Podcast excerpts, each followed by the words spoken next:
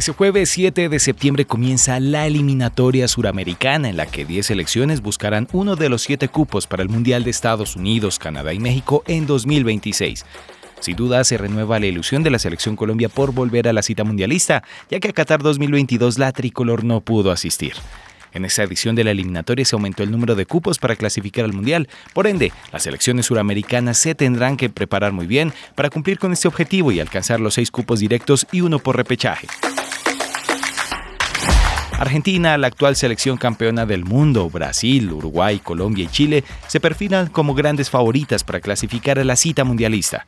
Y en sus nóminas cuentan con grandes nombres que se consolidan a nivel mundial y por supuesto se cotizan en el mercado del fútbol y las diferencias en su valor son bastante grandes entre las selecciones de este lado del mundo. El portal Transfer Market publicó el valor de los 10 seleccionados de las eliminatorias suramericanas, en el que Colombia aparece como uno de los planteles más costosos. ¿Cuánto cuesta la nómina de la selección Colombia y en qué puesto está?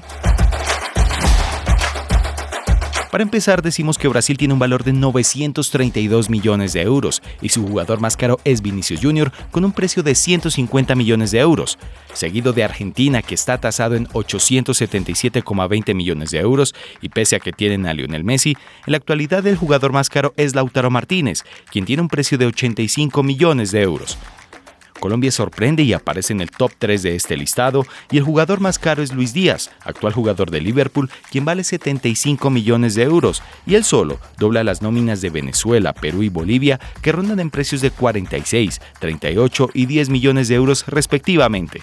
Con esto, así está la lista de valores de las elecciones en las eliminatorias suramericanas.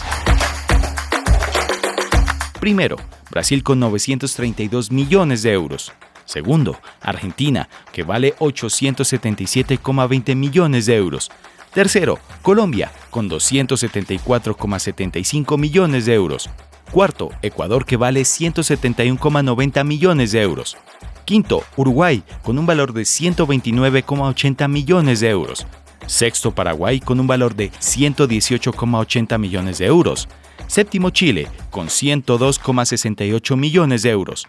Octavo Venezuela que vale 46,20 millones de euros. Noveno Perú con un valor de 38,78 millones de euros. Y cierra este listado en el último puesto Bolivia con un valor de 10,60 millones de euros.